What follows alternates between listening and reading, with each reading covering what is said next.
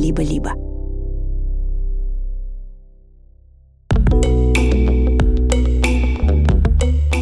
Привет! Это Дима Зицер и подкаст «Любить нельзя воспитывать» студии «Либо-либо». Я педагог, директор школы, учитель, немножко писатель. Суть не в этом. Суть в том, что каждую неделю я отвечаю на вопросы мам и пап, бабушек и дедушек, девочек и мальчиков, учителей, на вопросы, которые вас волнуют. На этой неделе мы говорили о том, стоит ли налаживать отношения между сыном и бывшим мужем. Как быть педагогу, если она понимает, что причина сложного состояния ребенка кроется в родителях? Этично ли рожать, когда умирают люди? Любить нельзя воспитывать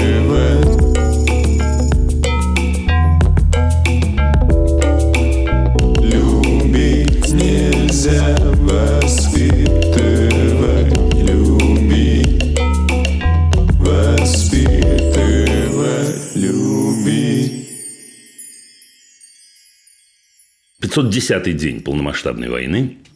И снова и снова вопросы, а что же нам с этим делать? Я не буду повторяться, я много говорил об этом в программе. Может быть, я напомню главное. Я уверен, что мы не имеем права жить так, как будто войны не происходит. Я уверен, что каждый человек э, должен неустанно задавать себе вопрос, чем он может помочь, и находить ответы. И ответы есть, и мы об этом много говорили, нет ответов.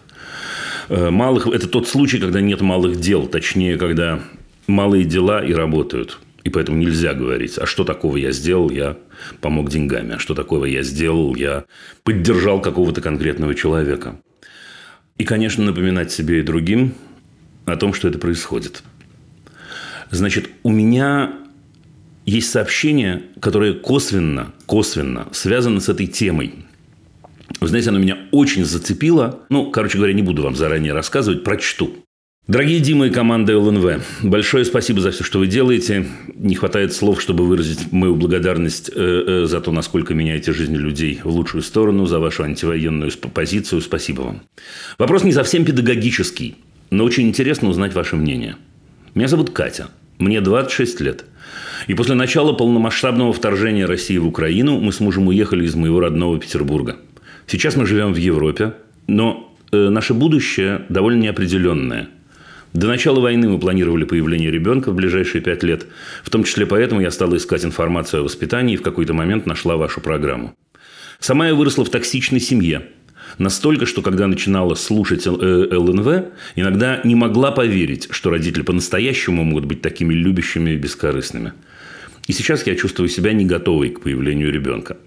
Я понимаю, какие мои слабые стороны могут потенциально навредить благополучному родительству и очень боюсь не справиться. Боюсь, что не смогу оставить в прошлом некорректные паттерны поведения. Боюсь, что не смогу достойно справиться со сложностями, которые непременно будут в моей жизни в связи с эмиграцией. Боюсь, что не смогу вырастить ребенка счастливым, добрым и честным. Что не смогу гарантировать ему благополучное будущее в свободной стране. И много еще чего боюсь. Ведь родительство – это очень надолго. Я не знаю, почувствовала ли я когда-то эту готовность, но я очень хочу стать мамой. Дать новому человеку э, все то хорошее, что я могу. Любить его так, как меня никогда не любили родители. Построить такие крутые отношения, о которых вы иногда рассказываете. Поэтому очень хочется узнать ваше мнение, что действительно важно перед принятием положительного решения о рождении ребенка. Как вы считаете, насколько этично думать о новой жизни сейчас, когда тысячи и тысячи украинцев погибают от агрессии моей родной страны? Как справиться со страхом рождения ребенка? Как понять, что ты к этому готов? Катя. Друзья, вот тот случай, когда я э, прочел сообщение от начала до конца, не сокращая и не, не, не идя, так сказать, по касательной, да, сквозь текст. Потому что мне кажется, здесь важно каждое слово. Я отвечу. Дорогая Катя, во-первых, я очень-очень благодарен вам за это сообщение. Не за то, что вы э, э, хвалите и благодарите меня и ЛНВ, а за то, что вы способны к такой степени рефлексии. Насколько этично думать о новой жизни сейчас, когда тысячи и тысячи украинцев погибают от агрессии моей родной страны. Я благодарю вас за это. Благодарю, собственно, кто я вам, чтобы вас благодарить? Ну, просто как друг, просто как собеседник, просто как человек. И я скажу вам, что я думаю. Знаете, Кать, мне кажется, что отчасти это возможный ответ на вопрос, как жить сейчас. Мне кажется, я очень-очень хорошо вас понимаю на тему, имеем ли мы, мы моральное и этическое право на это, имеем ли мы право продолжать жить. Я даю вам честное слово, я задаю себе похожие вопросы ежедневно. Но при этом я думаю, что при такой степени рефлексивности и умения ставить сложные вопросы, вы обречены, уж простите меня за это слово, быть потрясающей мамой. Я думаю, что когда, вот как вы замечательно пишете, что вы задаете вопрос, можете ли вы вырастить такого сильного, благородного, доброго, честного человека, и когда вам это удается, в определенном смысле это ваш ответ на то, что происходит. Не единственное, я полагаю, я абсолютно уверен, что это не единственное, чем вы э, э, помогаете этой ситуации, вижу по письму. Я скажу вам, что я думаю. Я думаю, что ребенок в определенном смысле, наши дети, даны нам во искупление. И иногда они даны нам во искупление ошибок наших родителей – и в искупление какой-то боли, которая была в нашем детстве. Я думаю, что ребенок, я говорил об этом много раз, это возможность пережить детство второй раз. И в этом смысле многое исправить. Исправить. Вы не подумайте, я совсем не имею в виду, что ребенок – это психотерапевт, который должен вам помогать. Нет, нет, он просто живет. Но и вы тоже не на экзамене в этот момент получится у меня быть хорошей мамой или нет. Вы просто живете. Живете в радости и живете в любви. А, я был бы ужасным наглецом, если бы я рассказал вам, как правильно жить в радости и в любви. Потому что у каждого своя радость и у каждого своя любовь. В этом смысле, не знаю, не помню, говорил я это в программе или нет, у меня это есть в книжке – Э, у меня есть большая-большая претензия к графу Толстому, который сказал когда-то, что все семьи счастливы одинаково, а каждая несчастная семья несчастна по-своему. На мой взгляд, это вопиющая чушь. Мне кажется, каждая счастливая семья счастлива по-своему. У вас своя радость и своя любовь, и свое счастье. И у него тоже. Уж простите меня за такой широкий философский ответ, но мне от чего-то очень-очень важно вам ответить. А, когда у нас появляются дети, происходит какое-то чудо. Потому что у нас появляется самый близкий человек на свете, причем это наше творение. Это зависело от нас. И это история совершенно потрясающая. В этом смысле, ну, вот не знаю, заводить ребенка, вы не говорите слово заводить, спасибо вам за это, а я вот его использую сейчас как раз. Заводить ребенка для того, чтобы воспитать его достойным э, э членом человеческого сообщества, мне кажется, неверно, и мне кажется, очень-очень вредно. А вот когда у нас появляются дети, потому что у нас появляются очень близкие люди по определению. Вот вы только представьте себе это. Мужья, жены находятся с родителями мы э, можем э, испортить отношения, можем охладеть друг другу даже. А тут, представьте себе, Кать, у вас появится человек, который точно будет для вас самым близким. Более того, он будет считать вас самым близким человеком, во всяком случае, до поры до времени, абсолютно точно, гарантированно. И это очень круто. И мне кажется, что если, уж простите меня, не грузиться слишком на эту тему, а помните любви, вот вы говорите, что нужно для этого? Нужна любовь. Нужна любовь. Любовь э, с тем человеком, с которым вы вместе станете родителями друг к другу, конечно. Нужна любовь к этому самому ребенку, которая уже потенциально есть. У вас это видно по вашему письму, да что там, ну, у любой потенциальной мамы она есть. Вы говорите о том, что вы сомневаетесь, эм, удастся ли вам поменять паттерны. Паттерны эти появляются от обратного, от уверенности. А вы, Катя, дорогая, демонстрируете всем своим письмом, что вы сомневаетесь, что вы задаете много вопросов. И мне кажется, честно говоря, что это одна из основ родительства, хорошего, настоящего родительства. Вот если мы способны задавать вопросы, вот если мы способны сомневаться, если мы открыв рот для того, чтобы что-то сказать, способны сделать так, чтобы у нас проскочила мысль, а стоит ли, может, захлопнуть сейчас этот рот? Это и есть основа этих самых отношений. Удивительным образом отношения с детьми – это любовные отношения по сути. И они мало чем отличаются от любовных отношений со взрослыми людьми. Мы бережем наших любимых. Мы стараемся сделать так, чтобы нашим любимым было приятнее, э, э, интереснее, ярче, лучше, теплее и так далее. И отражаясь от них, это тепло возвращается к нам. Это самое крутое ощущение на свете. Кать, я, конечно, не возьму на себя смелость советовать вам, готовиться вам непосредственно, практически стать мамой или нет. Это э, невозможно, и это не мое дело, кроме всего прочего.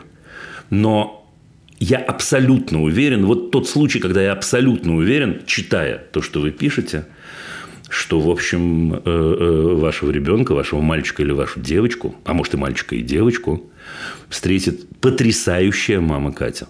Я говорю это совершенно искренне. Вот, видите, я редко выношу сообщения э, в начало программы. Сейчас мне это действительно очень-очень важно сказать. Я желаю вам удачи. Еще раз огромное вам спасибо за очень честное, очень искреннее, очень глубокое сообщение.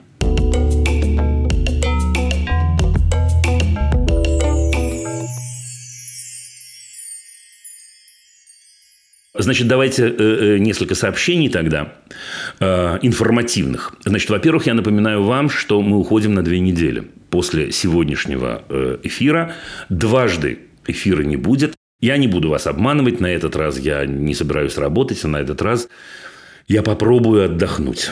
Значит, мы в следующий раз с вами вместе 8 августа. Традиционно, вот когда я ухожу, я рассказываю, ну, тем, кто особо по мне скучает, скучайте, скучайте. Я рассказываю, э, э, как мы можем встретиться. Ребят, 15-20 августа в Риге семинар для педагогов. Там почти не осталось мест, но если вдруг кто-то мечтает и еще хочет вскочить в этот отходящий поезд, думаю, что это возможно. А потом будет сентябрь. И 15 сентября Впервые я буду в Ереване. Очень-очень этому рад. Давно обещал и друзьям, и себе, что я там буду. Ну вот буду. 15 сентября. А потом 17 сентября я буду в моем любимом Тбилиси. А потом 20 сентября я буду в своем любимом Батуме. Если вы слышите нас, дорогие жители и гости, что называется, этих городов, будет очень-очень круто увидеться.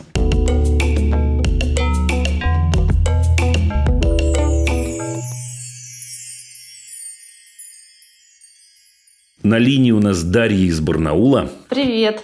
Да, Дим, после проникновенного э, такого экзистенциального вступления как-то со своими вопросами страшно выглядеть глупо, потому что вопросы такие... Не волнуйтесь на тему выглядеть глупо, не бывает... Я, я искренне сейчас говорю не для того, чтобы вас успокоить, не бывает никаких глупых вопросов на эту тему, на тему отношений. Сказываю свой Ура. вопрос.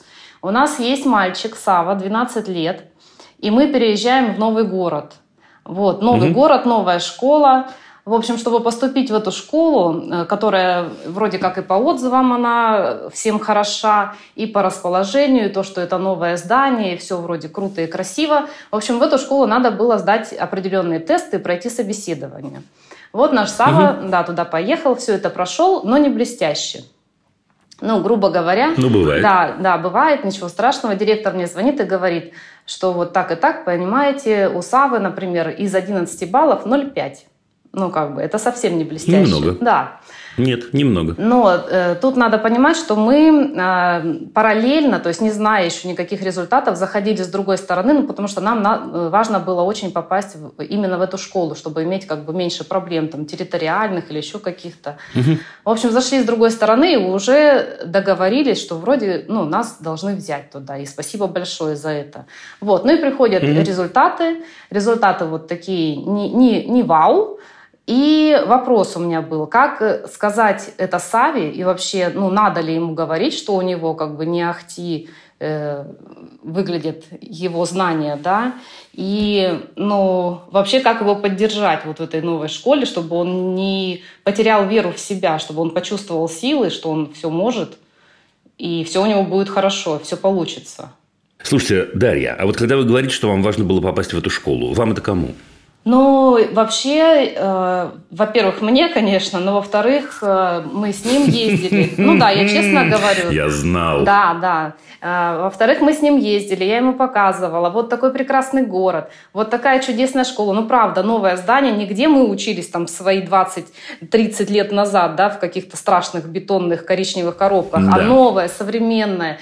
И директор там такая, ну, то есть я поговорила, и люди отзывчивые, и отзывы я читала, и с мамами у школы говорила, и живем, ну, будем жить мы рядом, и центр города, и все красиво. Все совпало, понимаете, вот так. И Сава вроде... Дарья, ну нет, ну нет, ну я, я же не про, я, я, я, я- не волнуйтесь, я не буду сейчас вас раскручивать, чтобы вы не ходили в эту школу, давайте сразу, да, ну понятное дело. Да.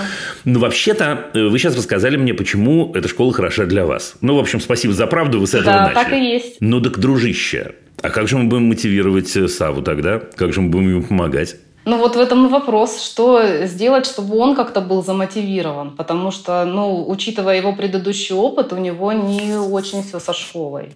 И последние там полгода он учился на домашнем был обучении, ну, в дистанционном. А почему мы не можем дальше учиться на домашнем тогда, если не секрет? А потому что очень туго идет. Ну, то есть это все через меня, через мои усилия. И домашку мы сдаем в последний момент, когда уже я рядом села и помогаю, и ну, полностью включаюсь. Ну, и знаний нет. Вот что главное. Знаний очень мало. Ну так, Дарья, ну вот давайте мы, давайте знаете, в какую игру мы поиграем? Э, давайте мы представим себе, что до э, выбора школы вы позвонили в программу «Любить нельзя воспитывать» и говорите, Дима, хочу с тобой посоветоваться. Как нам выбирать школу? Давайте, да. Да? Давайте сейчас проверим вас на знание, на знание материалов ЛНВ. Что Дима отвечает? Да вы даже если не слышали это, вы сейчас сами симпровизируете. Спросить у ребенка? Неплохо.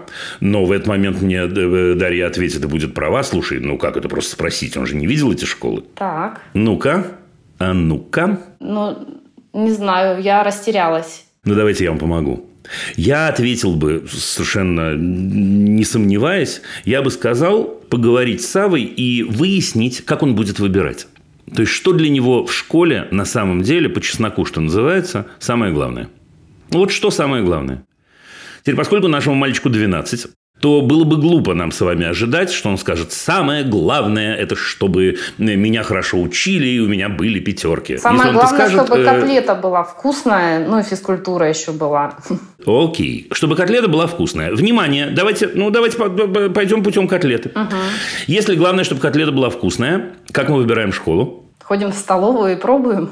Ну да, да, да, мы, у нас нет выхода. Мы идем в столовую и проверяем котлеты. То есть мы идем от запроса, да, нашего Ну, целевой мы, формули- мы, мы помогаем ему, во-первых, сформировать запрос, потому что с запросом всегда плохо и у родителей, и у детей. Ну, честно, ничего не поделаешь. Так э, нас воспитывали долго и воспитали. Да. Да, чего я хочу? Чего я хочу? Давай поймем, чего я хочу. Да, какая там должна быть, например, атмосфера в этой школе. Важно ли мне, чтобы там, э, э, не знаю, не было формы? Ну, Я, я просто так сейчас говорю. Или чтобы была, наоборот, форма, я не знаю. Важно ли, чтобы на меня не, не повышали голос? Или можно на меня повышать голос? Я сейчас, правда, честное слово, не проламываю ни в какую сторону. Важно ли, чтобы у меня в классе было больше девочек или больше мальчиков? Я не знаю. Ну, самые дурацкие критерии могут быть. Имеет на это право. И дальше, если у нас с вами получилось бы, ну мы же как бы сейчас с вами ушли в прошлое, да, назад в будущее, если бы у нас с вами получилось сформировать этот запрос, дальше бы сказал я, Даш, слушайте, идите по школам, ищите. Если судьбе будет угодно, э, он выберет ту школу, которая э, по сердцу и вам. А с другой стороны, вы же хорошая мама, и если вы вместе будете выбирать, так он вас уже переубедит, и его критерии станут для вас тоже важны. Понимаете? Я не знаю, может и не поздно это сделать еще. Но просто это почти невозможная задача. Почти. Я объясню, что- почему я говорю почти, а не на 100%. Почти невозможная задача сделать так, чтобы человек полюбил что-то, чего он сам не находил, сам не искал, сам... Окей. Почему почти? Ну, бывают странные сближения, да, бывают странные совпадения, э, что вдруг вот он поформулирует э, вместе с вами, что он хочет. Бац, пришел, а там на 70% это и есть. Котлеты чудесные, физра потрясающая, еще и вдруг литература тоже задалась. Ну, ну совсем тогда. И девочки классные, там, не знаю, мальчики, да? Вот.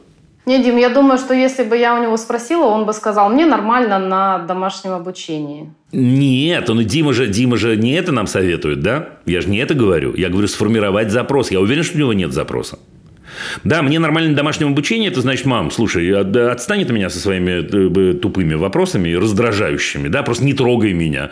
Уже как-то устаканилось, уже не надо улучшать, пожалуйста, мою жизнь. Не-не-не-не-не-не, надо это расшатать, надо, чтобы он это, чтобы он это, э, теперь слушайте, предположим, ужасное, что вот э, э, вы сформировали вместе э, эти самые запросы и вместе выяснили, что ну ничего не поделаешь, ну вот, ну, вот домашнее обучение получается э, лучше. Но домашнее обучение тоже требует запросов. Понимаете, какая штука? Вот вы мне сейчас рассказали про то, что там что-то не получается, и туго идет, и, и там знаний нет, я не знаю, там и так далее, и так далее. Ну, да как Михаил, Михаил Живанецкий говорил, может, в консерватории надо что-то поменять? Может, домашнее обучение надо закрутить иначе? Может, э, ну, как я люблю, сейчас буду свои любимые песни петь. Может, должен появиться какой-то молодой человек или девушка, студент, э, который будет ему помогать два раза в неделю. Э, это не очень дорого стоит, честное слово. Ну, какие-то деньги стоят, ну, что делать, да? Но, но, но это возможный план. Может, иногда бывает такое, что у людей знакомые такие есть, я знаю такие случаи тоже. Да?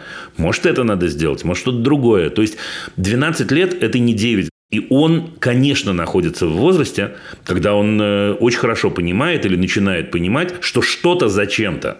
А сейчас, судя по нашему разговору, э, эта связь у него оборвана, то есть обрывает специально. Ну, чувак, ты зачем учишься, спрошу, спрошу я его. Что он мне ответит?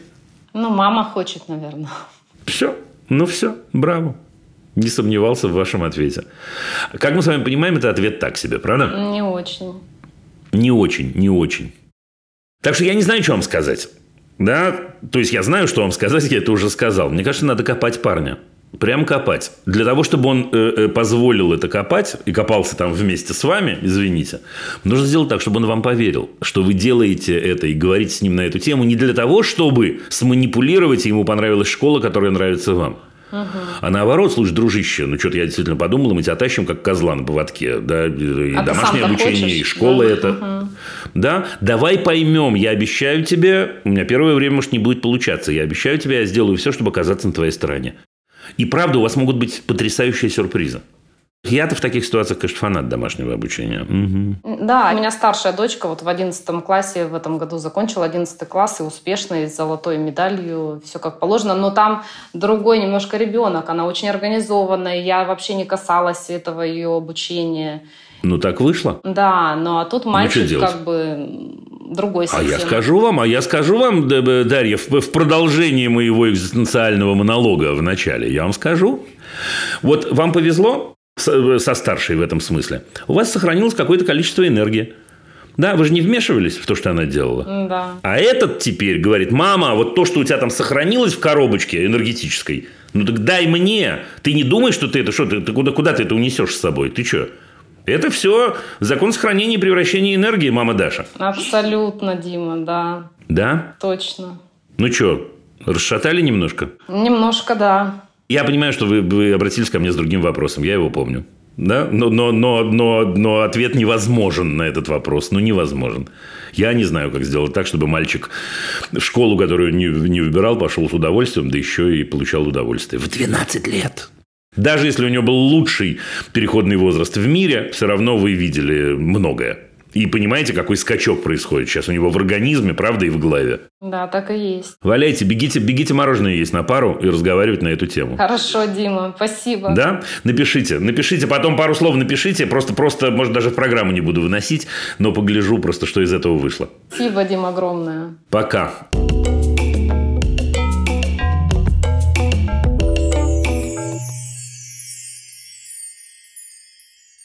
Идем дальше, ребята. Петербург. Здравствуйте, Анна. Да, здравствуйте, Дима. Я слушаю вас. А, ситуация у меня такая. У меня два сына. Одному 15 старшему, младшему 8 лет. И мы уже три года с папой детей в разводе. Угу.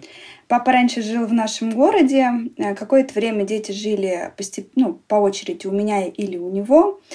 А потом младший пошел э, в первый класс, и психолог сказал, что лучше адаптация происходит, когда у ребенка есть свое место, когда есть э, куда учебники, грубо говоря, положить. И ребенок стал жить со мной. И вот с тех пор папа перестал интересоваться, то есть он их э, сначала брал на выходные, потом через выходные. Оба, оба, оба парня живут с вами, да, правильно? Да, последние, угу. ну вот год, да. И последние два месяца, а, три месяца уже, папа совсем уехал а, в Москву работать и даже не звонит. То есть, а, если старший угу. сын, он э, относится уже к отцу как к другу, у него чудесно прошел переходный возраст, он все понимает, с папой переписывается в мессенджерах, там, шутит, как-то его подстраховывает. То младший, он не имел телефона, папа ему никак не звонит, они не общаются, там могут месяц, полтора, два не общаться. Но при этом ребенок часто пишет бумажные письма папе. Вот папа, я скучаю, там, ну я нахожу у него вот это все на клочках. Он рисует рисунки. Угу. А, на стенке у меня в гостиной написал папа, а, на своем шкафу написала карандашом папа. И школьный психолог мне тоже не раз говорил, что когда ну, он достаточно тревожный мальчик, с ним психолог занимается угу она тоже говорит, что да, он про папу волнуется, что именно за папу, что папа пропал куда-то. А когда папа э, звонит, то сын убегает из комнаты, он не хочет с ними общаться. Такое ощущение, что он ну, просто не знает, что ли, как общаться. Или, в общем, странное достаточно поведение. Да, нет, понятное поведение. Мы можем просуждать с вами, почему такое. Ну, давайте дальше пока. Но угу. при этом, да, у нас с бывшим мужем прохладные отношения. Я достаточно негативно отношусь к тому, что он бросил детей на меня и почти не помогает нам. Вот. При этом я вижу, что младший сын очень переживает. И у да, меня понятно. есть вариант, да, то есть я, в принципе, думаю о том, чтобы наладить им график созвонов, а, дать ребенку понять, что папа рядом, там, ну вот 1 сентября. А как вы можете, подождите секунду, mm-hmm. да, да, а, а, Ань, а как вы, как вы можете наладить? Папа вас послушается, если вы скажете ему, давай-ка звони, старик, два раза в неделю? Угу. Нет, вот этого, кстати, вообще я ему пыталась это говорить, не получилось. А как тогда вы наладите это? Ну, к примеру, да, вот 1 а, сентября, первый раз в первый класс, вместо того, чтобы отвезти ребенка в школу, а ребенок этого ждал, папа сказал, а я уезжаю угу. в Крым беру палатку и еду в Крым. И на первом Все сентября... за него, за вашего папу. Угу. По, по, по полной программе. Угу. В кавычках все в порядке. Угу. Вот. На 1 сентября у меня был э, шанс, допустим, ну, не знаю, там, включить WhatsApp, позвонить э, папе, показать ребенку, что вот папа вроде с нами сидит тут. Если папа подключится вообще. Ну да, если папа подключится. Вот. Но тем Нет, не ну так слушайте, это же такой... Я, я скажу вам, если бы вы сказали, что папа послушается вас, и можно наладить этот график, я бы сказал, валяйте, и мы бы закончили разговор. Ну, Но вы же рассказываете историю, что это, в общем, не реал.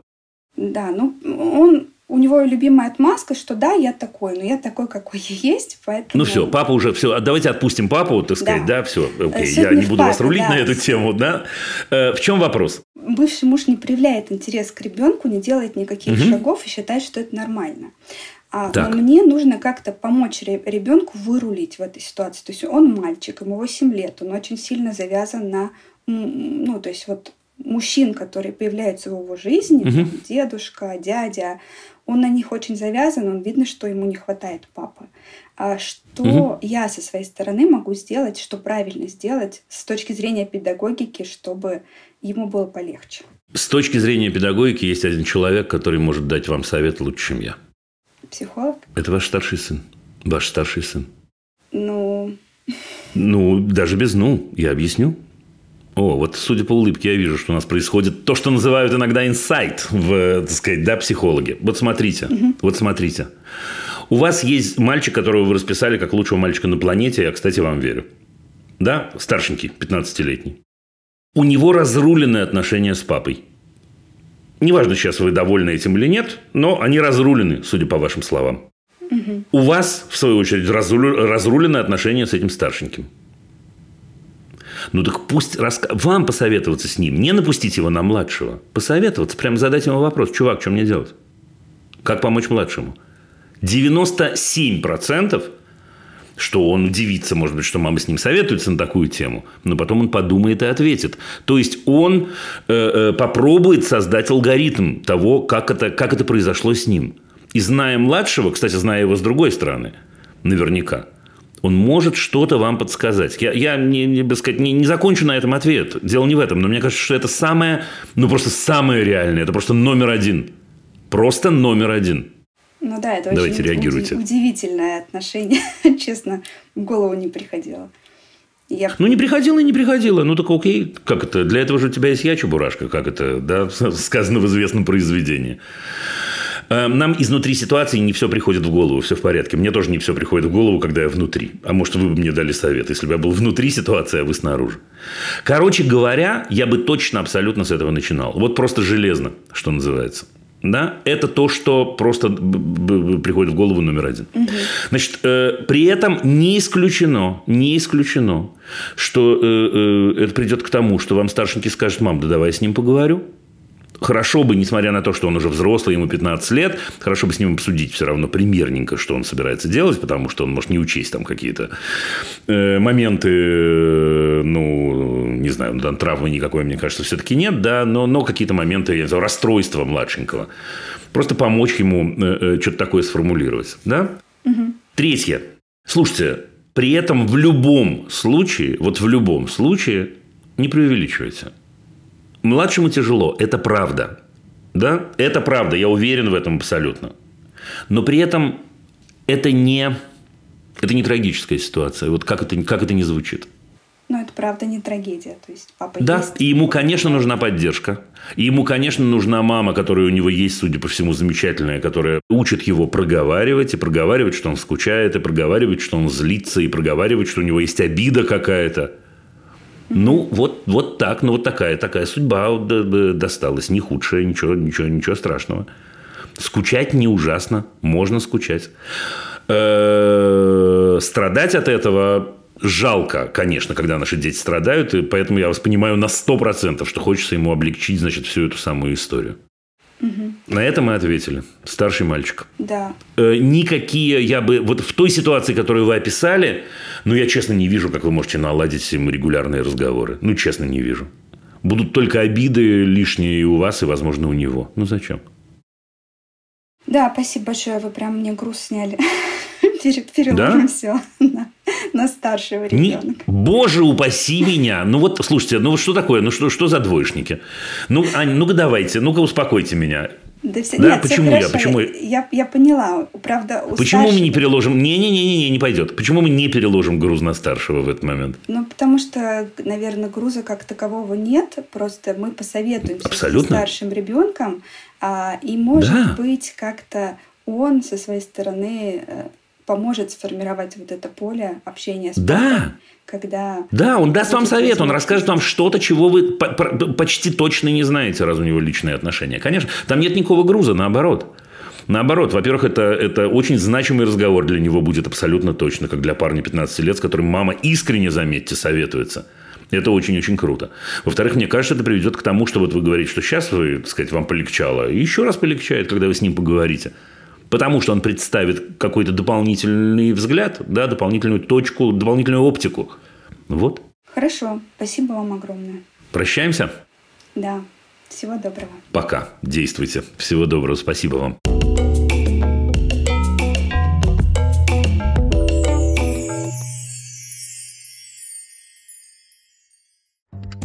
Дорогие друзья, у студии «Либо-либо» есть платная подписка – с ней вы получите доступ к дополнительным выпускам разных подкастов, например, «Закат империи», «Запуска завтра», «Зависимости», «Новой волны», а скоро еще и к другим.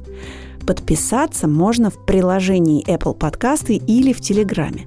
А еще только для наших подписчиков мы выпускаем подкаст «Студия». В нем мы рассказываем, как мы живем и работаем. Подписка – это самый простой способ нас поддержать. Все ссылки в описании выпуска. Спасибо, что слушаете.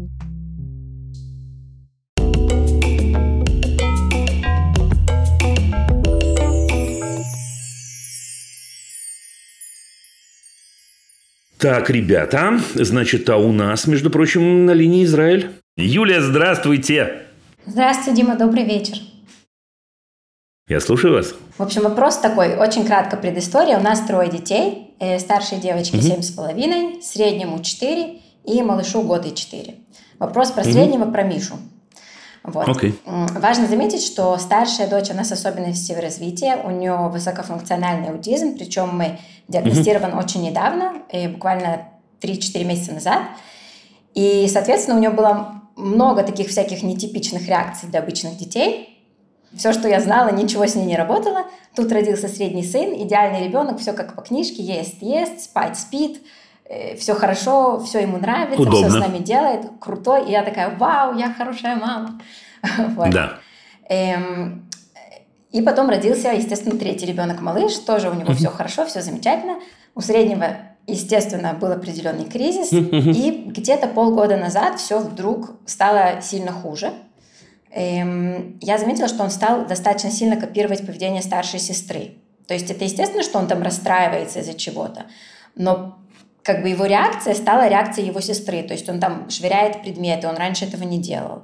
Закрывает сильно дверью, хлопает так, что он дверь сломал немного даже. Да, все понятно. Понятно. Мгм. Поэтому я, я пытаюсь понять, э, что с ним происходит, и самое главное, как ему помочь, потому что он ноет, сразу плачет, э, я ничего не знаю, я не могу. То есть, когда пытаешься задать ему вопрос и спросить, как тебе помочь, я не знаю, я не могу. И вот эм, пытается бить других детей, в том числе младшего брата и старшую сестру, пытается бить меня периодически. Ну, то есть я понимаю, что вот Так. То есть давайте так, давайте заострим вопрос еще раз. как ему быть самим собой, э, не копируя поведение старшей сестры, Окей. Вот пусть злится, Шикарно. но так, как он злится, а не так, как она. Все в порядке? Значит, смотрите. А у, у меня один, я только один должен задать, ну, такой немножко семейный и личный вопрос. Вот вы говорите, что всего несколько э, месяцев назад это было диагностировано, а до этого-то что было? До этого мне все говорили, что ее мама э, логопед, и она придумала ей диагноз, и у девочки просто сложности эмоциональные, и нужно пойти на занятия, э, как бы на терапию, и все исправится. Но когда мы пришли таки на терапию, и терапевт на нее посмотрела, она говорит, я, конечно, все понимаю, но это аутизм, идите еще раз на диагностику. Да. И подтвердилось. И подтвердилось, да, когда я нашла этих специалистов. Значит, смотрите, мне кажется, что вашему среднему сыночку нужно найти способ э, объяснить, что она особенный ребенок. Вот как ни странно. Окей. По- Потому что... Я объясню, я объясню свою логику. Вот смотрите, пока она... Почему я всегда всем говорю, ребята, бегите к неврологам, когда есть вопросы? Потому что лучше, да, понимать, чем не понимать. Год назад, предположим, она вела себя определенным образом, и мы считали это, ну, нормотипичным, да, давайте назовем это профессиональным языком, да, нашим с вами. То есть это нормотипи, он нормотипичен, она нормотипична, это норма такая. И он тоже понимает, что это норма. Теперь, мама дорогая, это я сейчас от его имени обращаюсь к вам. Если это норма, что ты от меня хочешь? Окей, мы так себя ведем, старшая так себя ведет, и я так себя веду. В этом смысле то, что сегодня мы знаем, благодаря специалистам, что с ней происходит, это наша палочка-выручалочка, на мой взгляд. Потому что нам нужно, это не просто, это не за один разговор. Особенно учитывая, что ему 4 года всего. Это, в общем, немного. 4-4 или 4 там с половиной или 5 или что? 4,2 в мае ему было, в конце мая. 4-2, то есть 4-4, да. Окей. Да, но нам нужно найти способ каким-то образом, чтобы он понял, что нет, нет, каждый человек особенный, вот она такая особенная. То есть ни в коем случае не надо говорить, естественно, что она больна. Не, не, не об этом речь вообще. Да. Да? Но она, слушай, особенный человек. Вот даже нам, мы спе- специальные люди нам сказали, да, что вот иногда ей можно вот так, вот так, вот так, вот так помочь и так далее. То есть, в этом смысле должна произойти сепарация внутренняя, да, вот, вот это слово по другому э, поводу используется. Но в данном случае, мне кажется, это уместно. Да, мы разные. Мы разные не только потому, что мне 4, а ей семь с половиной. Не только потому, что она девочка, а я мальчик. Но еще и потому, что есть дополнительные причины, которых у меня, например, с младшим нет. Или у меня с другими детьми нет. Слушайте, мне кажется, это очень-очень ему поможет на первом этапе. Потому что это залог, это базис вот того, о чем вы зада- вопрос, который вы задавали вторым. Да? Как, как, как сделать так, чтобы он злился своим способом, а не чужим. Ну, вот таким надо изобретать свой способ. Слушай, вот у нее вот такой способ, обусловленный определенными обстоятельствами. Давай подумаем, как зли, злишься ты. Надо с ним прямо в это поиграть. Получите большое удовольствие. Слушай, а как ты радуешься? Вот ты что делаешь, когда радуешься? Я не знаю, я прыгаю на одной ножке. Да, я там э, ржу в голос. А я... Да, а ты что делаешь? Угу. А как ты злишься? Я так. А вот кто-то так. А ты как? Пусть он это найдет. Один на один, естественно, один на один. Да, то есть это личный акт. Ну и все дела. Ну, это звучит так, ну и все дела. Это длинный путь. Но, в общем, мне кажется, что ну, прямо офигенно вам будет. Особенно вторая часть. Угу. Вам кажется, нужно их побольше разделять, потому что они у меня на домашнем обучении, и это, в общем, они проводят много времени друг с другом и со мной. И все. Они могут проводить время друг с другом, они братик-сестричка, но при этом э, у него, конечно, должен быть, должна быть своя линия, да, свое, свое направление, свой маршрут. Конечно, потому что если, понимаете, на, наш первый, первое наше действие, оно ничего не стоит, если мы ему скажем, слушай, вы разные, а при этом они сели за один стол и решают одинаковые примеры. Угу. Да, то есть тут что-то надо придумать. Еще раз, это ни в коем случае не значит, что физически нужно от нее отделить, и чтобы они не виделись. Нет, семья есть семья, что такого-то? Нормально, отлично. Разные люди бывают, и в семье разные люди бывают. Все прекрасно. Окей. Просто один из советов, который мне дает терапевт, это, ну, естественно, проводить время мне с ним наедине, но это важно, я это делаю. И, и стараться так, чтобы друзья приходили вот только к нему, и он с друзьями. Абсолютно согласен с вашим терапевтом. Абсолютно согласен. Это продолжение того, что я говорю. Конечно. Конечно. Да, у него есть своя личная жизнь, как у любого человека. Это важно. Другая его жизнь – это я член семьи. Слушайте, ну э, вы же можете с подружками пойти вина выпить, правда? Вы не тащите с собой всю семью. Все в порядке, имеете право. В этот момент вы подруга, ваш статус таков, да? Вы вернулись в семью, вы часть этой семьи. И у него, конечно, должно быть то же самое. У него должны свои, ну, свои модели, свои, свое все. Да, да. Но еще раз, это ни в коем случае не значит, чтобы не впасть в другую крайность. Да, что нельзя никак делать так, чтобы они вместе. Да можно, да можно. Но мне кажется, что ему 4 года, ему это поможет. Это, это, в этом смысле, может быть, трудно будет найти слова, но когда вы их уже найдете, и вот эти вот паттерны, да, продолжая первый разговор, э, начнут вырабатываться, Дальше все пойдет как по маслу, потому что что, он маленький, это прикольно, мама с ним проводит время, мама с ним играет в такие замечательные игры, как, э, э, ну, прям скажем, эмоциональный интеллект, да, когда мы изобретаем, как мы злимся, радуемся и так далее. Очень хорошо. Угу. Ну вот. Спасибо большое. Да? Ну все, пока. Что я могу сказать? Дашли Рецисройль? Да, окей. Пока.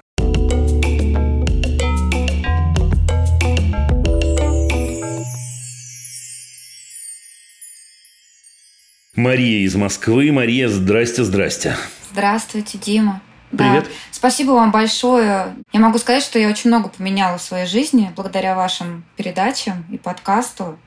Вот, прям, наверное, вы даже жизнь моего подростка сделали легче. Ну, дай бог. Если это так, я, поверьте мне, я счастлив. Потому что прозвучит пафосно, что для этого я это и делаю. Но это чистая правда, я для этого это и делаю. Нет другой причины, честно. Да, ну вот, э, да, столкнулась все-таки с такой проблемой, пока не могу ее никак решить. Ага. А, в принципе, у меня сын Федор, ему 12 лет. И, в принципе, он с детства в карман за словом не полезет.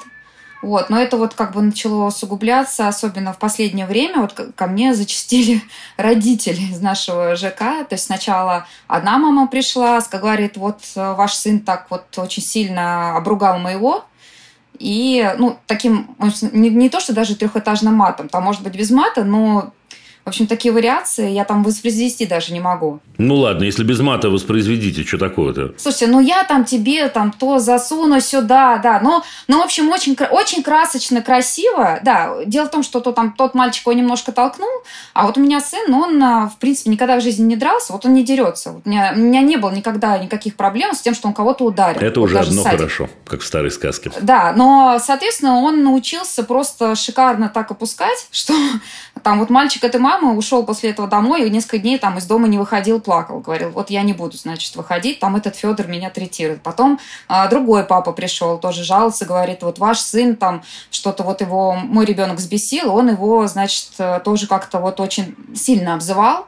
Вот, пожалуйста, примите меры. Слушай, Мария, подождите, а вот взбесил, не взбесил секунду. А э, вот первый толчок-то был умышленный или нет? И второй взбесил как-то, то есть он его как-то там тыкал? Там э, была такая ситуация, да, они играли в сетевую игру. И вот по сети вот этот мальчик, э, значит, моего Федора вытащил там из сундука какие-то вещи. То есть в онлайн-игре, когда они во дворе играли, у них какой-то там мини-конфликт случился. И вот этот мальчик подошел, видимо, разбираться, угу. что-то его пихнул. А так как Федор у меня никогда не дерется, вот, он а, вот таким прям...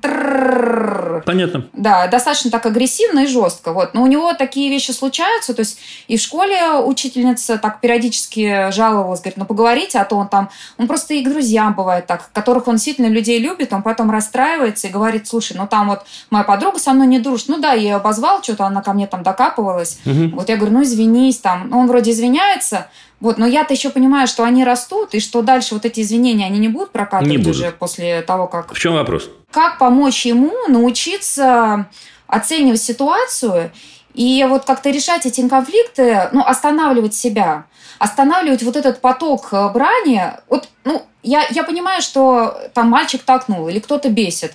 Ну, в конце концов, ну, послал, можно одним предложением, ну, двумя. Но не так вот, чтобы прям и льется, и льется. Ну, послал. Это, кстати, сильное сейчас было заявление.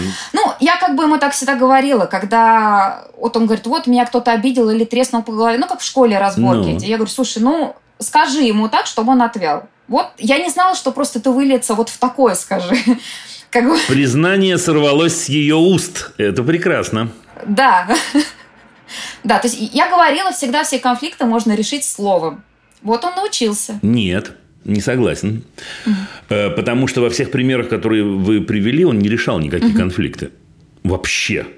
Где это он решал конфликты? Причем конфликт состоял с мальчиком, который его толкнул. Ну, он обидчика обезоружил, скажем так. То есть он не доходил до драки. Вот теперь смотрите. Или там его переставали кто-то пихать или пинать. Ну, давайте вот поиграем. Поиграем вот в эту игру. Сейчас вам придется да. отдуваться за вашего сына, чтобы потом с сыном, возможно, на эту тему поговорить.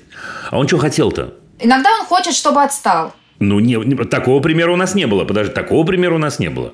Ну, может, я не знаю, ну приведи. Ну, отстал, когда там мальчик про, проходит в классе, то есть тоже был конфликт, вот он проходит, там его задевают. Так. Или раз там кидает бумажки. Так. То есть мальчик, видимо, его провоцирует на какой-то там конфликт и разборки. Это ответ на другой вопрос. Это если бы я спросил вас, что было раздражителем? Вы бы мне сказали, да, что вот его там кто-то толкнул, бумажку кинул и так далее. Я задаю вопрос другой. Что он хотел? Не знаю, наверное. Вот спасибо за этот ответ. Спросите его, что хотел? Я объясню. Спросить его, что хотел, да, э, ну, грубо говоря, да, на самом деле. Значит, смотрите, с этого начинается рефлексия. Угу. То, что э, э, вы описываете, ну, это такое абсолютно безрефлексивное э, поведение, которое бывает у многих людей, к сожалению. Большинство этих людей, и уж точно те люди, у которых есть голова, уверен, про вашего сына это верно будет сказано, они зависнут в ответ на вопрос «ты что хотел?», потому что этот вопрос они никогда не задавали себе. Никогда. И им никто не задавал. Часть людей и не смогут ответить на этот вопрос, но ваш сын, я уверен, сможет. Теперь в этом завесоне есть огромная ценность, огромная. Потому что внутри него, ну, я так немножечко раскрываю, как устроена эта рефлексия, может быть теоретически. Потому что внутри него есть ответ, я вообще на эту тему не парился. Если он сделает такое открытие или похожее, я понятия не имею, да, но невозможно манипулировать и предсказывать его выводы, да. Но если он сделает такое открытие, тогда дорожечка начинает прокладываться, тогда можно делать следующий шаг. Потому что он говорит, что там кто-то на него обиделся, и он сам об этом сожалеет. А хотел ты чего? Понимаете? Например, я хотел легитимный ответ, особенно на первом, в первом круге. Я хотел, чтобы этот мальчик сидел дома и четыре дня плакал. Я вот этого хотел. Окей, ты использовал лучший инструмент, сынок, я тебя поздравляю, ты молодец. Шучу. Но, но по, по, сути, по, по сути не шучу. Угу. Да? То есть сейчас действительно вы придумываете за него ответы, и я вас понимаю. Да. Да, я играю с мальчиком в сетевую игру. Значит, мальчик э, внутри сетевой игры, это важный момент, да, э, значит, что-то у меня там спер, насколько я понимаю. Угу. Я в этот момент его там обматерил или не обматерил, используя там какие-то другие слова. Хотел чего? Дальше на следующем этапе можно посмотреть, достигнут результат или нет. Особенно если мы имеем дело с человеком умным, еще раз уверен, что ваш сын человек умный. Получилось или нет? Если нет, давай пройдем, вот это, Мария, вот это прям важно-приважно. Словами пройдем, какие варианты у тебя есть. Не вы, чтобы его научили, пойди проси прощения. Ну, постфактум, угу. конечно. А в принципе, я хотел, чтобы они ко мне не приставали. Например, предположим этот ответ. Слушай, а они приставали? Это интересный анализ. В вашем рассказе никто к нему не приставал. Ну, кто-то толкнул, где-то что-то. Ну, то есть, был триггер, короче говоря. Не давайте ответы за него. Не давайте. Он, он ждет их, а дальше выдает вам, извините, как взрослый мужик. Я просто вспыльчивый, говорит он. У меня такой характер. Ну, что это такое? Ну, куда это годится? Да. Никакого у тебя нет такого характера. Не, вот сейчас могу сказать да, слово, которое в эфире не говорят. Не свести.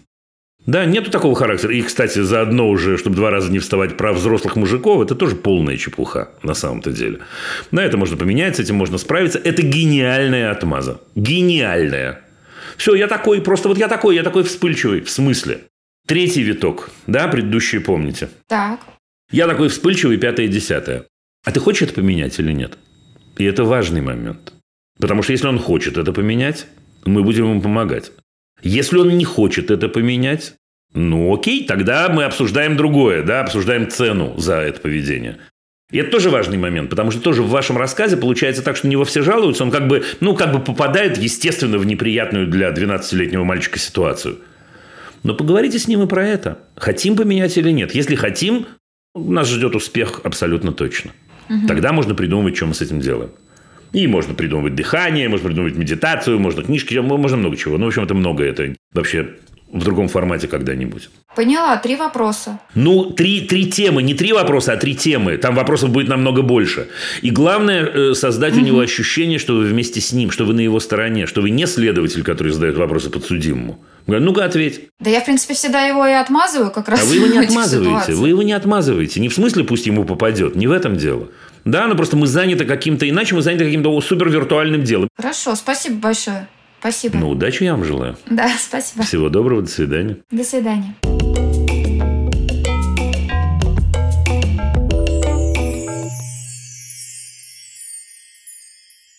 У нас последний, нет, не последний, предпоследний у нас разговор, да?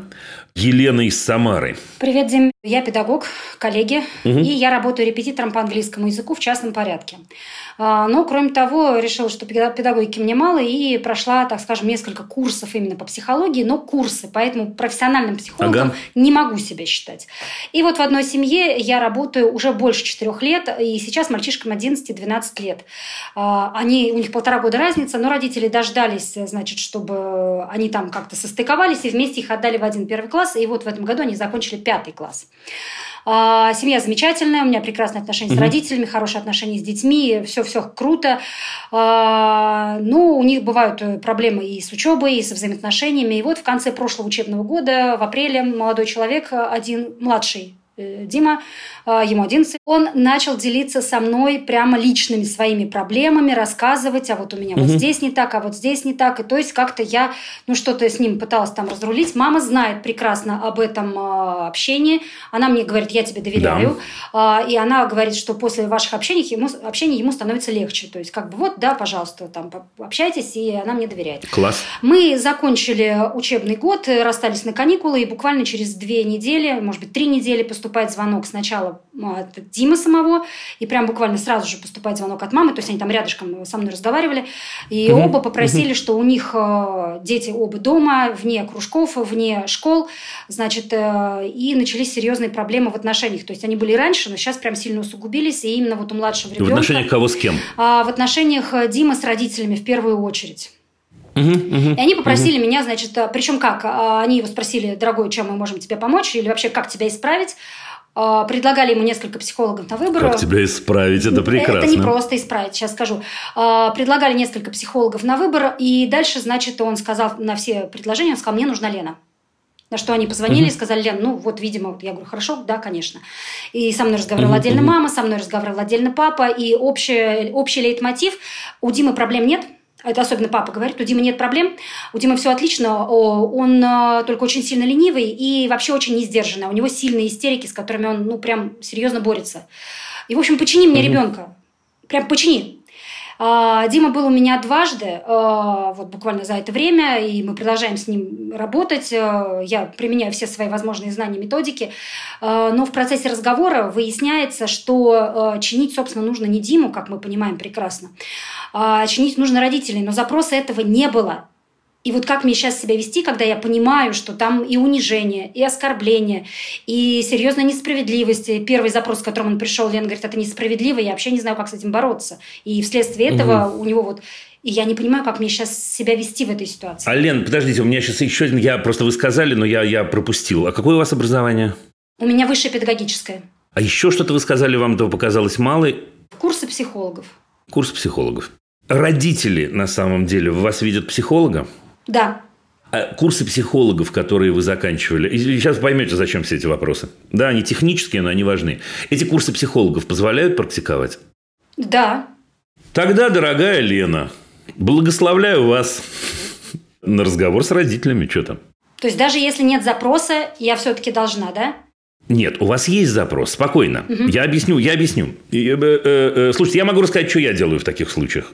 И иногда, кстати, нарывался, и даже иногда нарываюсь. Да?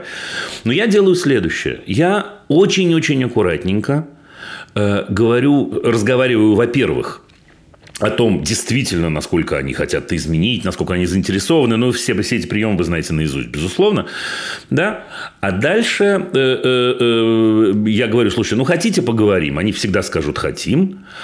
А дальше вы скажете, что нет, с вами, не с, не с Димой, с вами. И тогда они скажут, а с нами зачем, та-та там. И по этому разговору вы поймете, надо вам лезть или нет.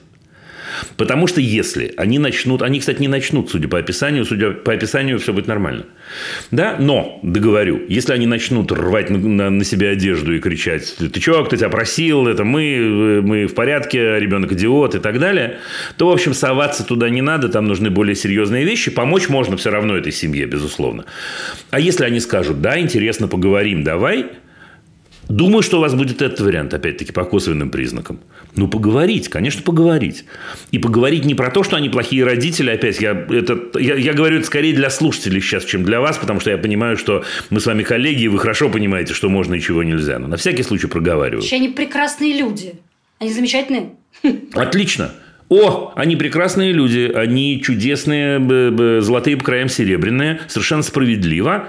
Есть технические, ну, технические, ну, либо сбои, либо, либо ну, какую-то детальку надо подчинить, вот подчини мне ребенка и так далее. На этом, между прочим, э, э, как мы с вами знаем, основана программа «Любить нельзя воспитывать». Не только на этом, но это одно из направлений. Слушайте, сюда звонят потрясающие люди все. Да, это не для того, чтобы сделать вам комплимент.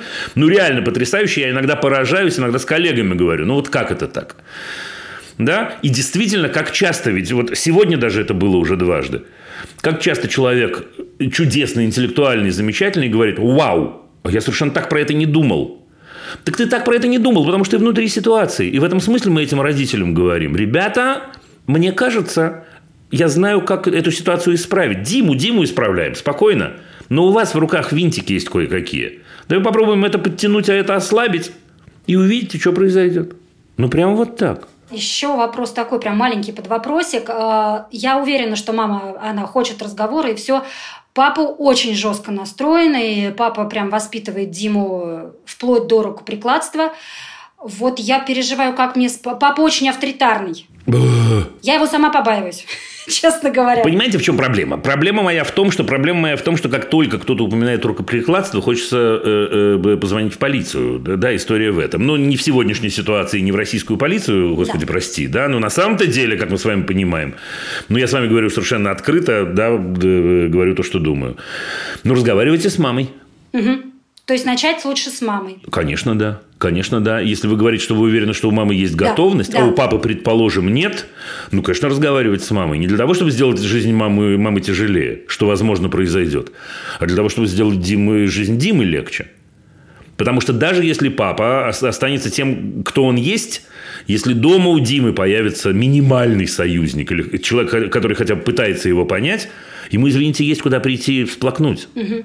Это вообще другая ситуация. А сейчас он сюда приходит всплакнуть.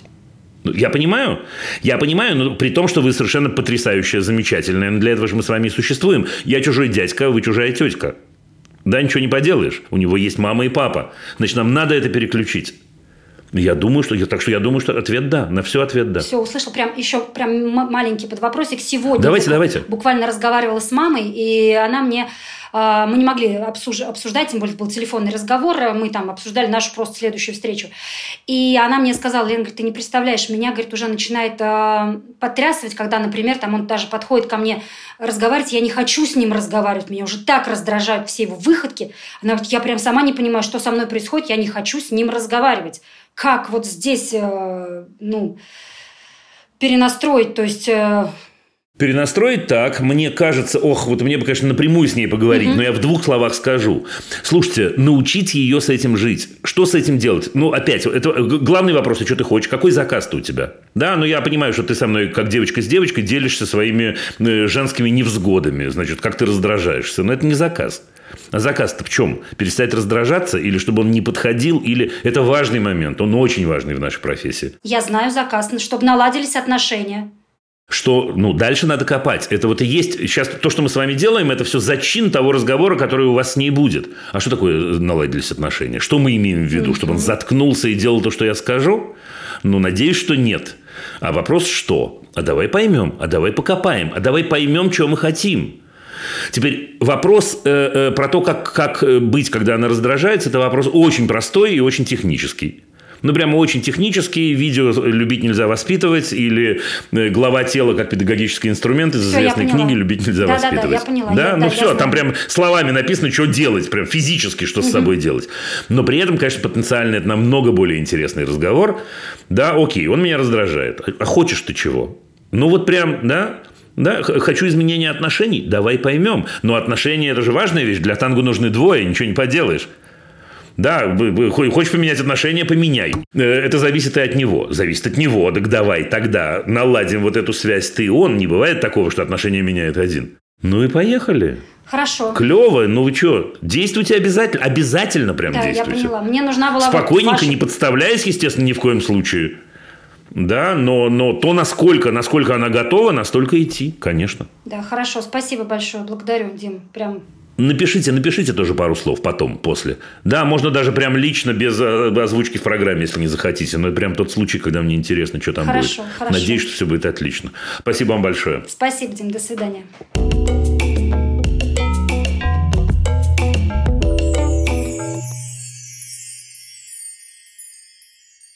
Так, ребята, и у нас э, Кирилл из Беларуси. Э, последний разговор на сегодня. Кирилл, я с вами. Вопрос очень простой, который у всех, которые я слушаю ваши передачи, заключается в двух словах «что делать?».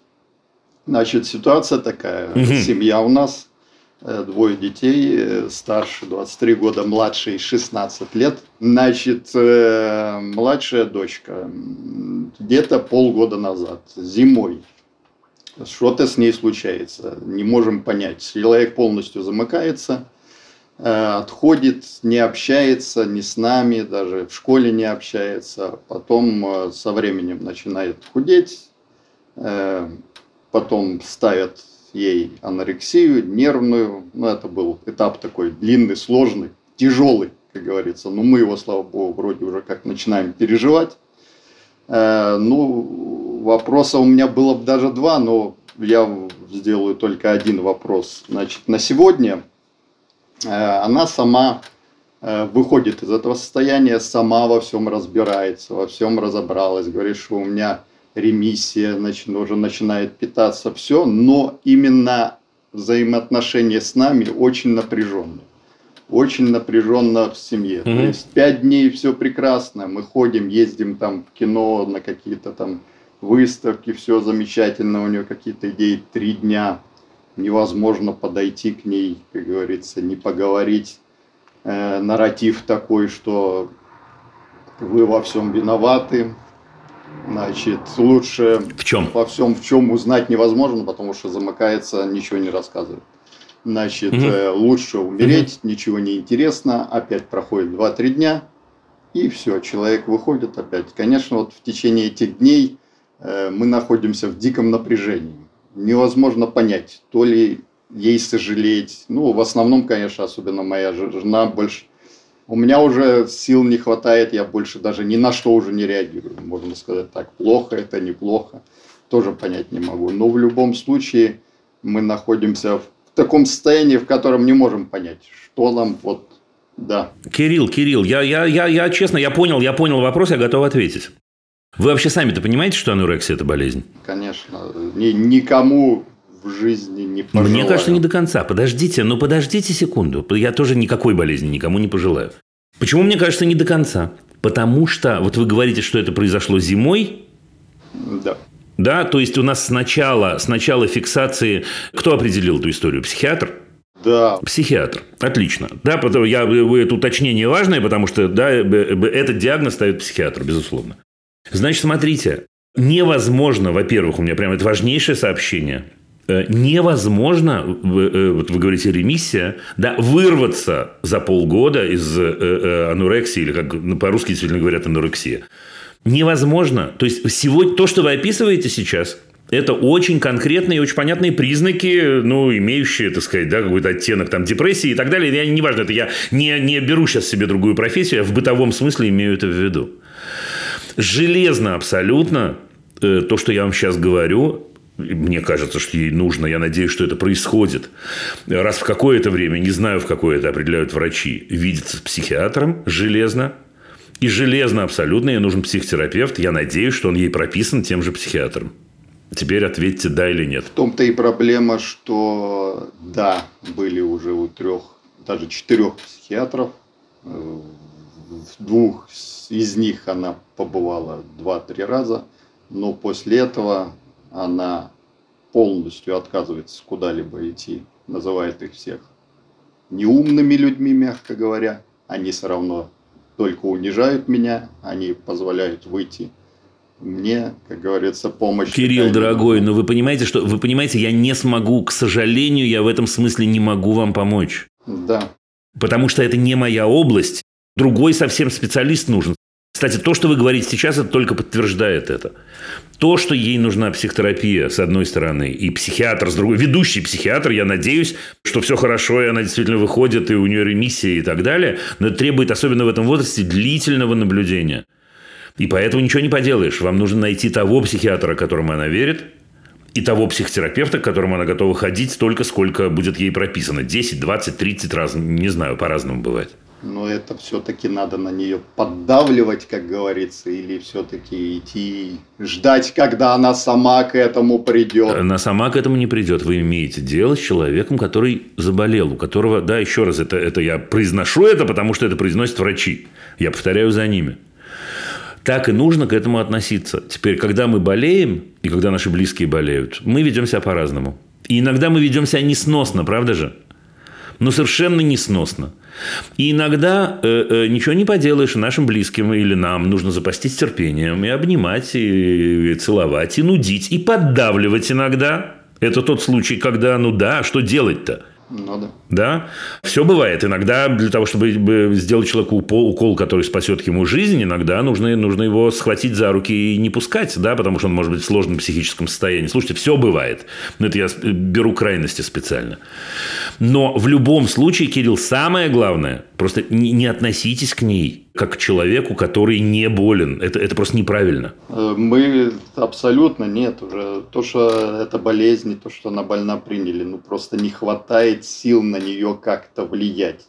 То есть, как только мы пытаемся нет, больше нет, под, да, спокойно, не хватает сил в этой ситуации. Она, наоборот, вот говорю, замыкается. Нет, дружище. У нас но... такое состояние у всех. Кирилл, Кирилл. Да. Кирилл, в этой ситуации я могу дать вам только тот совет, который обычно там, мои коллеги, я вместе с ними дают людям, которым нужны силы. Слушайте, найдите то, что дает вам силы. Да, сделайте, пусть часть жизни у вас будет для себя, пусть у вас будет хобби, пусть у вас будет увлечение, пусть у вас будут друзья, оставляйте на это время. Да, но нет сил, чтобы давить, это звучит так себе, потому что где-то нужно обнять, где-то нужно поцеловать, где-то нужно спросить детка, она говорит, я не хочу с вами разговаривать, да? Так скажите, мы тебя понимаем, котик, скажи, чем тебе помочь в этот момент, как нам отреагировать. Скажешь уйти, мы уйдем, скажешь прийти, скажешь прийти мы, мы придем. Ну вот так. Это не то, что вы, да, машина, и сейчас вы должны действовать. Это, это, она попала в сложную ситуацию, девочка ваша замечательная. Это сложная ситуация. И э, для того, чтобы она из этого вышла, а я надеюсь, что она из этого выходит, э, одного там давления недостаточно. У нее же все в порядке с головой-то, да, она понимает, что ей нужны врачи. Возможно, вы действительно где-то всей компании ее раздражаете настолько, что она говорит, я лучше буду себе вредить и к врачам не пойду, но только чтобы, так сказать, от меня отстали. Очень, очень похоже, очень похоже. Ну так отойдите, отойдите в этой ситуации, отойдите, скажите ей словами. Вот, потому что даже не, некоторые случаи, такое ощущение, что она на нас вытягивает на себя внимание, что хочет, вот, чтобы мы это среагировали. Кирилл, ну так и есть, так и есть. Да, и быть. Кирилл, так и есть. Так и есть. Поэтому мне кажется, что с ней нужно говорить в открытую. И говорить, котик, мы понимаем, честное слово, что тебе трудно, мы даем тебе честное слово, мы для тебя. Мы для тебя. Прям ты честно можешь сказать, э, слушайте, я сейчас устала, я раздражена, э, э, мне лучше побыть одной, мы уйдем. Я надеюсь, что вы уйдете. Ну да. Да, мы уйдем. Мы не будем пилить тебя и говорить, нет, мы будем здесь, или надо сделать так-то. Ну вот, вот так. Но ключ это врачи. Ключ, вот ключ, ключ, вот такого размера ключ огромный. Спасибо огромное. Да, всего доброго, удачи вам, Кирилл. Самого-самого хорошего.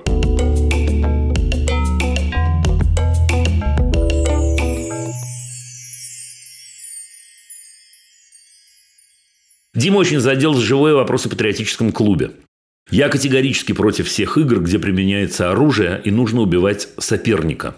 Дочери 8 лет, она не играет в такие игры. На днях она была на дне рождения у своего одноклассника, где родители оплатили командную игру, где по замыслу одна команда, убивая другую, о господи, должна была освободить заложника. Об этой игре я узнала от ребенка, когда она в восторге пришла с этого праздника. Я уже поняла свою ошибку, что заранее не выяснила, как будет проходить день рождения. Вопрос. В следующий раз не разрешать дочке ходить на подобные дни рождения? Как ей это объяснить? Ведь после такой игры есть и вторая часть мероприятия – поздравления, веселье и просто общение одноклассников. Заранее благодарю. Слушайте, я думаю, сейчас начну нудить, но ничего не поделаешь. Я думаю, что мы живем сейчас э, в сложное время.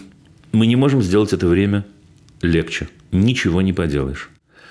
Два года назад если бы вы задали мне этот вопрос, я бы сказал, нет, э, не нужно никому ничего не запрещать. Она хочет идти на день рождения, пусть идет на день рождения, а дальше анализ. Дальше рефлексия.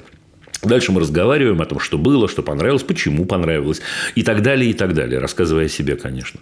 Сейчас мы находимся в такой точке, когда мне кажется, что если вы знаете, что, э, э, ну, я, я огрублю сейчас специально, уж простите меня, что на дне рождения, э, куда пойдет ваш ребенок, дети будут выстроены в форме Z, идти ребенку туда не следует. Смотрите, сейчас мы живем в такое время, когда к огромному моему и, уверен, вашему сожалению, абсолютно оградить детей от этой всей вакханалии невозможно. Значит, мне кажется, нужно ограждать от того, от чего мы можем оградить, и усилить обороты, что называется. Усилить обороты в объяснении детям в 8 лет уже можно точно. Э, того, как мы живем, и во что мы верим, и в чем наша позиция, и почему она такая, и чем мы отличаемся, и так далее, и так далее. Короче говоря, вот так.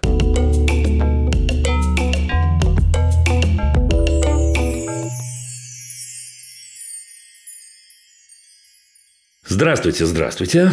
Э, Дима, э, вы в своих интервью рассказывали, что сталкивались с серьезным буллингом в школе, когда росли. Сейчас вы уверенный, спокойный человек. О, хотел бы я быть э, спокойным уж точно. Умеете в разговоре твердо и без агрессии поставить на место любого, кто пытается, так сказать, вас булить в беседе. Спасибо вам большое. Это от меня сейчас в скобках, естественный ответ. Э, моему 15-летнему сыну интересно, когда произошла эта перемена. Когда вы ощутили силу и научились справляться с агрессией в вашу сторону? Как это произошло? А мне интересно, кто повлиял на это в вашей жизни, как родители или кто-то еще помогли вам не обозлиться, не закрыться, не превратиться самому в того, кто булит, а обрести спокойную, добрую внутреннюю силу. Анна. Вау, Анна! Спасибо за потрясающий вопрос. Ну, просто он, он личный, конечно, но он потрясающий, про это интересно говорить. Э, значит, для начала я дам ответ э, вашему 15-летнему э, сыну. Это произошло в тот момент, когда я окончательно поверил, что я сам по себе ценен. И другие люди тоже. Да, но я ценен сам по себе. Я сам по себе не то, что я могу что-то лучше, чем у других, или чем могут другие. Я хорошо понимаю, что мне интересно, что для меня важно, что меня увлекает, какие люди меня притягивают. Возможно, как я притягиваю других людей. То есть, ну вот я скажу такое слово, редко используемое в эфире, самость. Самость – это вот слово, которое очень-очень трудно э, э, другими словами объяснить. Ну вот сам, когда там, да, я сам, короче говоря, аз есим, самость, я как я есть, осознание себя полноценной личностью.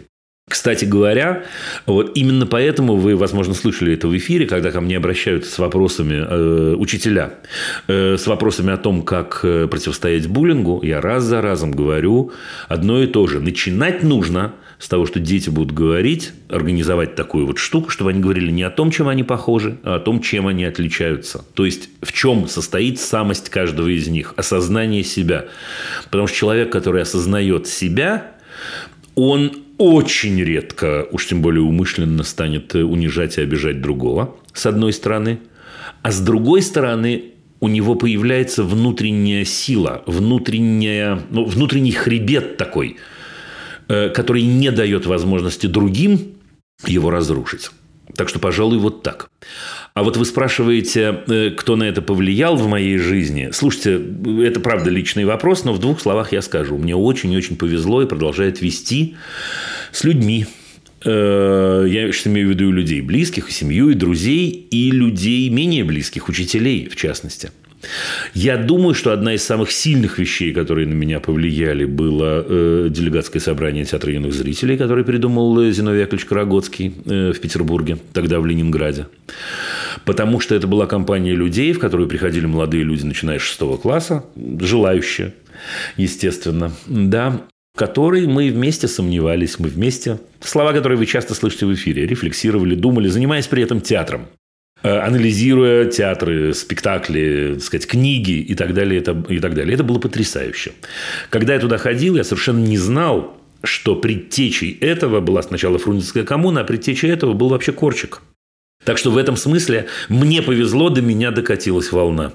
Ну, а потом Потом было много разного прекрасного с коллегами, с педагогикой и так далее, но это вопрос Вопрос другой какой-то истории. Слушайте, огромное вам спасибо, огромное, потому что очень-очень приятно на этот вопрос отвечать.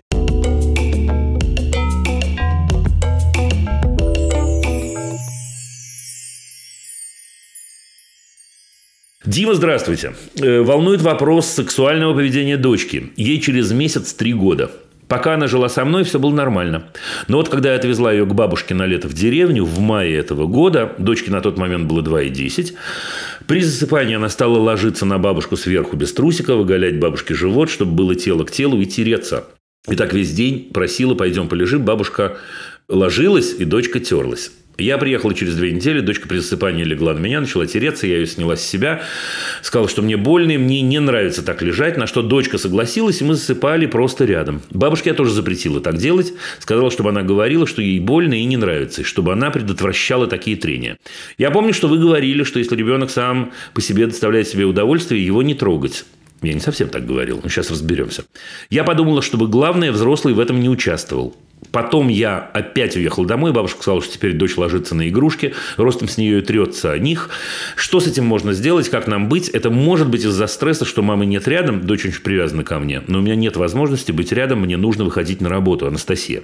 Значит, Анастасия, начну с конца. Причиной э, этого не может быть, э, что вы не находитесь рядом, а причиной того, что это в той или иной мере продолжается, это может быть. Э, что вы не находитесь рядом, ну, стресс, не стресс, но расставание. Но при этом спокойно. Это не значит, что нам срочно нужно хвататься за голову и, так сказать, немедленно что-то предпринимать. Вот, значит, давайте разберемся.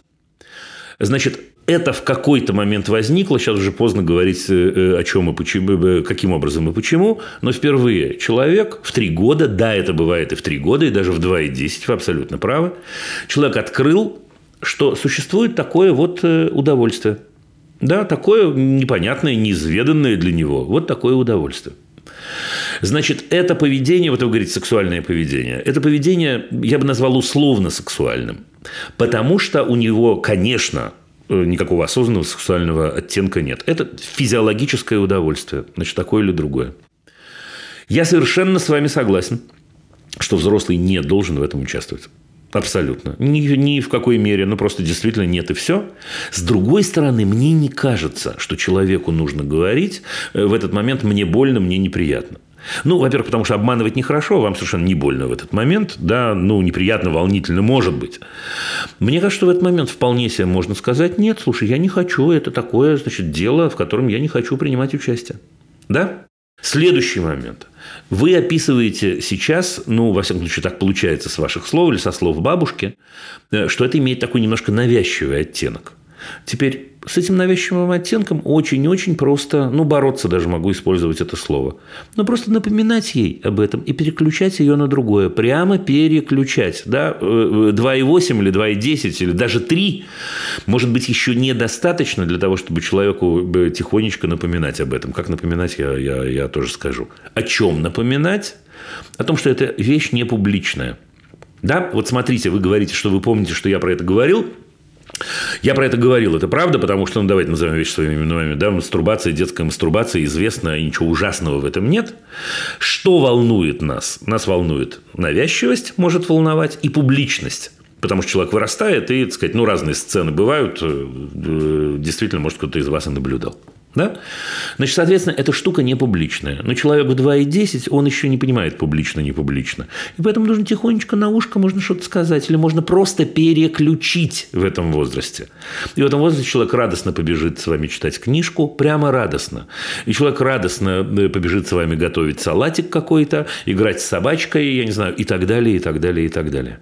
Вот и все. На самом деле, вот и все. Бабушку я бы не учил тому, чтобы она тоже говорила, что ей больно и не нравится.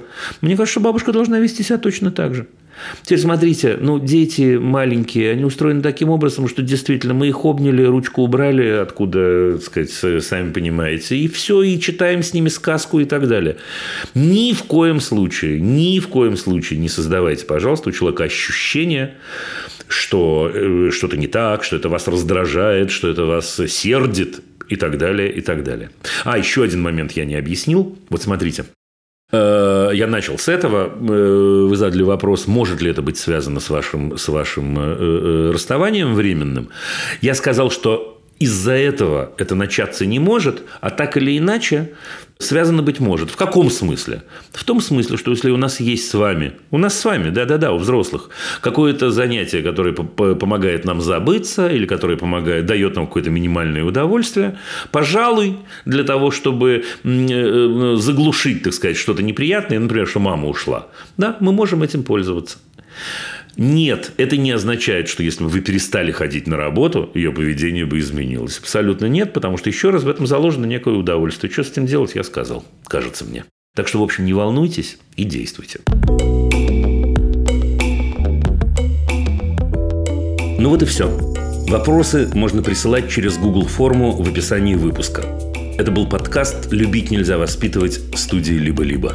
Над выпуском работали редакторки Настя Кубовская и Саша Малинина, продюсеры Рита Берденникова и Паша Боровков, звукорежиссер Паша Цуриков, композитор Дима Нидборн.